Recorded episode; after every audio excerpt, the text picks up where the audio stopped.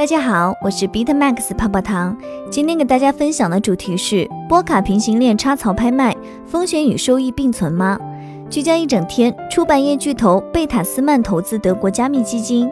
近二十四小时，以太坊2.0存款合约余额新增六万零五百七十六 ETH。新西兰被盗交易所 Cryptopia 用户索赔流程已正式开启。灰度 BTC 信托增持五百一十六枚。ETH 信托持仓增长百分之四点六七。Zeta Network 预计在二零二一年春季发布主网三点零。以太坊上 DeFi 协议总锁仓金额一百六十八点五亿美元。以下关于波卡平行链插槽拍卖的风险与收益的深入分析，来自常驻星球日报白话区块链。最近一段时间，波卡 Kusama 平行链插槽拍卖的热度越来越高，甚至有的还推出了几百万美元的专项基金，专门扶持波卡生态项目。有人说，平行链插槽拍卖蕴含着巨大的财富机会；也有人说，这不过是当年 U S 超级节点竞选的翻版，雷声大雨点小。今天泡泡糖将带领大家全面的了解即将上线的波卡 Kusama 平行链插槽拍卖。想进一步了解近期加密行情动态，可以加泡泡糖微信小写的 PPT 幺九九九零六。什么是平行链插槽拍卖呢？我们将波卡的中继链比喻成联邦政府，将平行链比喻成州。平行链插槽拍卖就是让各个州加入联邦政府。无论是基于 Substrate 构建的同型区块链，还是像比特币、以太坊、EOS 这样的异构区块链，都是一条条相互独立的区块链，是一座座孤岛。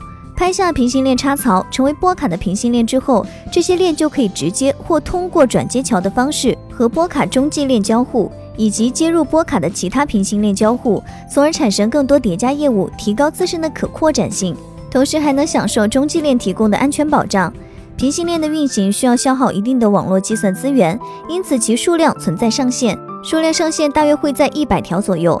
平行链插槽数量有限，而且每次仅会释放一个，下一个插槽的释放会有一定的时间间隔，所以需要项目方去参与拍卖。平行链插槽拍卖，更准确的说法应该是平行链插槽租赁拍卖。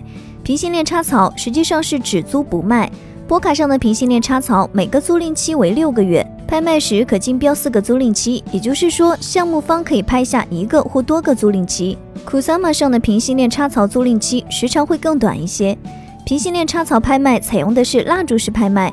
平行链插槽拍卖分为安全期和随机期两个阶段。在安全期内，拍卖自由进行，不会结束。只有进入随机期后，才会根据链上随机数随时落锤。落锤的那一刻，谁这样的 DOT Kusama 数量多，谁就能租赁到这个插槽。项目方在竞拍时，出于成本考虑，不可能全部都由自己去二级市场上购买 DOT Kusama，然后再质押给自己，而是会出台相关的激励机制，比如给予项目的 token 奖励，来激励其他用户质押 DOT Kusama 给自己。用户质押给项目方后，这些质押的 DOT Kusama 就被锁住了。如果项目方拍下了平行链插槽，需要等到插槽租赁期过后才能解锁。如果项目方没有拍下插槽，拍卖结束后解锁释放。需要特别说明的是，质押的 DOT Kusama 还是掌握在用户手里，只是丧失了流动性。项目方并不能私自挪用用户质押的 DOT Kusama，这一点类似于 EOS 节点投票，用户将 EOS 质押后就可以行使投票权，给支持的节点投票。质押的 EOS 只是丧失了流动性，其实还是掌握在用户手中。除了平行链插槽外，波卡系统还推出了平行线程。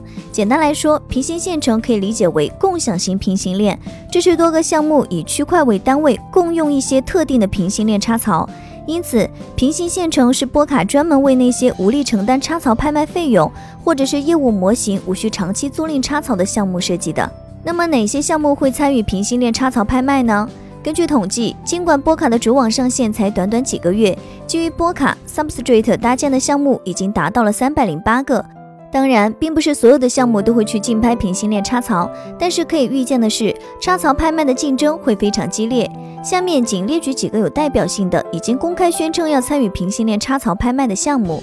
第一个呢是阿克拉，阿克拉是波卡生态中重要的 DeFi 基础设施，为波卡生态里的 DeFi 项目提供以太坊兼容支持。第二个呢是 Bifrost，它是波卡生态 DeFi 基础协议，致力成为质押资产提供流动性的基础设施。目前推出面向 Staking 和波卡平行链卡槽的衍生品 V Token。此外，还有 Chinx、Crust、Davinia、Fala、Plasma 等等的这些项目会参与到平行链插槽拍卖。潜在的风险与收益。出于成本的考量，项目方会出台一些激励措施，比如奖励项目的原生代币，来激励用户质押 DOT Kusama 给他们。这些质押的 DOT Kusama 虽然还是掌握在用户手里，但会失去流动性。如果遇上币价暴跌，质押中的 DOT Kusama 就无法及时卖出止损。这是我们在参与质押前需要考量的第一个潜在风险。第二个潜在风险是，质押给项目方的收益不如 staking 的收益高。目前项目方给出的激励机制大部分是奖励项目的原生代币，这些原生代币的价格波动大，收益波动也会变大。如果将 DOT Kusama 直接 staking 而不是质押给项目方，波卡 Kusama 会给我们 staking 奖励，staking 的收益率会根据全网的 staking 比例进行调节。平行链插槽拍卖开始后，全网的 staking 比例毫无疑问会下降，staking 的收益率会上升。说完潜在的风险，下面说说收益。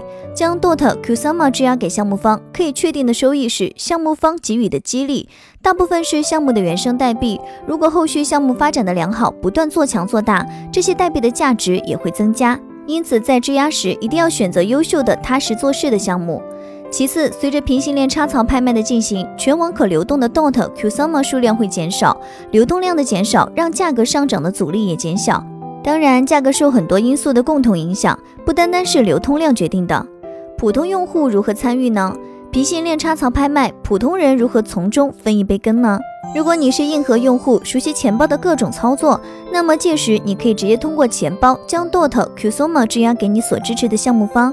目前，波卡 Kusama 的钱包只有转账、staking 等最基本的功能。